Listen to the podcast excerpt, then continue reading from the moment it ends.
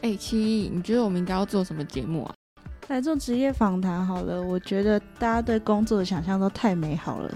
真的假？你之前是有遇过什么事情吗？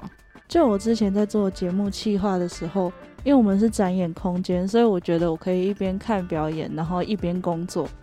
真的实际上去工作之后，我发现我根本就没有时间可以看表演。很多时候我都要在票口卖票，然后核对那些票种的数量啊什么有的没有的，对不对？